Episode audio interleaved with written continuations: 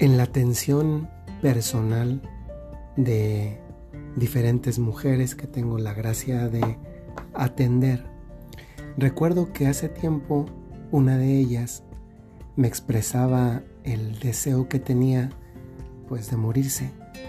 No, no es que tuviera una vida fea, ¿eh? No era una persona mayor ciertamente, pero, pero tenía tantas ganas ya de pasar al, al cielo que lo manifestaba. Y recuerdo que, que la escuché en varias ocasiones y ya en una de las últimas ocasiones eh, en que ya dejamos de tratar ese tema, le dije una cosa muy sencilla. A ver, si usted sigue aquí, es por una razón. Y la razón es que Dios a todos nos ha dado una misión y si usted sigue aquí, es que una de dos. O todavía no la ha terminado, o Dios le está dando chance de descubrirla y de poder terminarla. Realmente, una de las cosas que más sentido da a nuestras vidas, a la de cada uno, es ese descubrimiento que somos capaces de hacer o que deberíamos ser capaces de hacer de la propia misión. No hay una vida, ni una sola en el mundo, que no tenga una misión, un propósito. El problema es que a veces por las vicisitudes de la, de la vida misma nos cuesta encontrarla, nos cuesta vivirla o nos cuesta redescubrirla una vez que ya la habíamos descubierto, pero que por el paso del tiempo tal vez se difuminó un poco. Y es en este contexto en el que está la frase de este día. Qué impresionante es darnos cuenta que en este tiempo de pandemia muchos han muerto, otros están en hospitales, deseamos que se curen, pero posiblemente, y eso es realismo, muchos más van a, van a morir.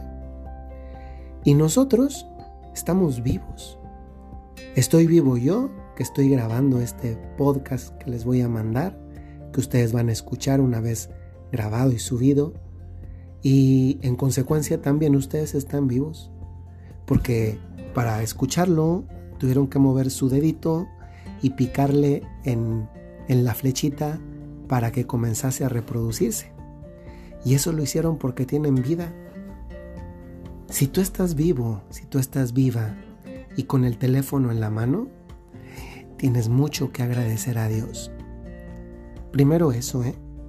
¿Cuántas veces me gusta recordar que lo primero que debemos hacer con Dios antes que pedirle, cosa que se nos da con tanta facilidad y apenas vemos a Dios y comienza la pedidera, la pedidera, la pedidera, cuando lo primero que deberíamos hacer es siempre, primero, agradecerle agradecerle tanto de verdad.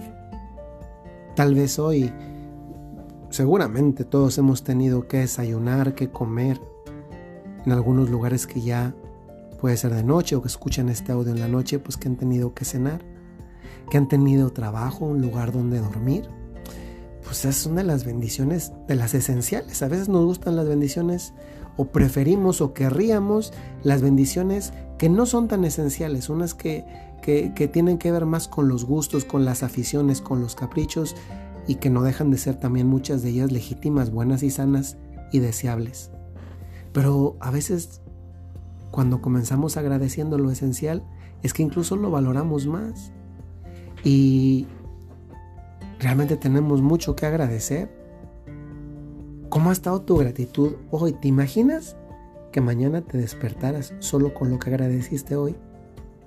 Pero luego no solo agradecer, después también hay que pedirle perdón a Dios porque de hecho muchas veces metemos el pie, nos equivocamos. Eso no sucede pues todos los días. ¿Quién de nosotros podría decir yo nunca me equivoco, yo nunca le he fallado a Dios? Pues no sería realista. tenemos mucho que agradecerle a Dios. Tenemos mucho que agradecerle a Dios, sí, pero también tenemos mucho de lo cual pedirle perdón. Y hoy que le pedimos perdón, pues entonces sí, tal vez después de eso ya podemos pedirle. Y saben yo que les animo a pedirle a Dios nunca perder la gratitud, porque la gratitud te hace, te hace valorar más lo que tienes y en consecuencia te hace vivir más feliz. Pero volviendo al punto de la misión, que uno podría decir que tiene que ver todo esto con la misión, pues tiene que ver mucho porque nosotros después de medio año de pandemia, después de que han muerto tantas personas y de que muchas más están enfermas, algunas incluso gravemente en un hospital con un respirador artificial, mientras nosotros podemos respirar sin necesidad de ningún respirador. Tenemos nariz, tenemos aparato respiratorio, tenemos pulmones y en consecuencia podemos inhalar y exhalar con toda libertad. Podemos, se han dado cuenta, es que de verdad esto es como para no creérselo. Tú puedes hacerle y echarte todo el oxígeno que quieras y, no te lo terminas de gastar. ¿eh? Qué impresionante que tenemos oxígeno para aventar hasta el momento tú no te gastas la electricidad igual porque sabes que te llega caro el recibo.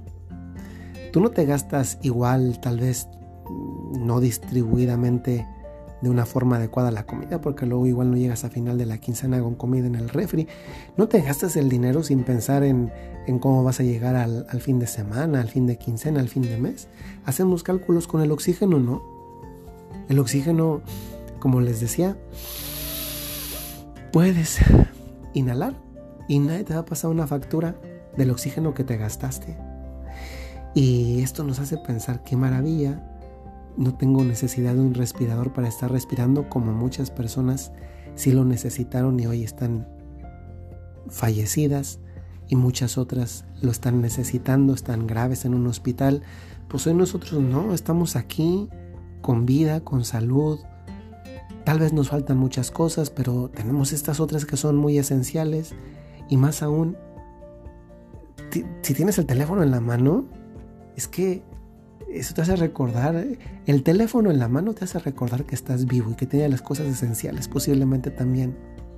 Y en consecuencia, fíjense cómo el teléfono en la mano para una persona viva se puede convertir hoy en un recordatorio de que si está viva, de que si sigue aquí, es porque su misión en la vida no ha terminado, como le decía yo a esa señora que les conté al inicio del podcast. Si tú sigues aquí, tu misión no ha terminado y no ha terminado porque tal vez pues todavía no descubres tu misión en la vida y pues ya es va siendo hora de que la descubras, tu propósito de vida que le da sentido a tu vivir. Y también después tal vez si sí la conoces el propósito, pues como que otra vez eches manos a la obra, como que te desmodorres y otra vez comiences a trabajar. Y, eso hace darte cuenta que tu vida tiene hoy además un gran valor, que es justamente esto. Nadie más va a hacer la misión que te toca hacer a ti. Nadie, nadie.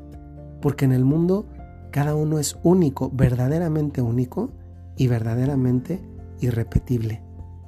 Qué impresionante que esto sea, sea así. Y qué impresionante que sea así porque eso te hace darte cuenta a ti mismo por tu propia cuenta del grandísimo valor que tiene tu vida. Si tú no haces, si tú no vives, si tú no cumples la misión de tu vida, nadie más lo va a hacer, pero saben, eso es como estar muerto en vida. Vivir sin un propósito, vivir sin una misión.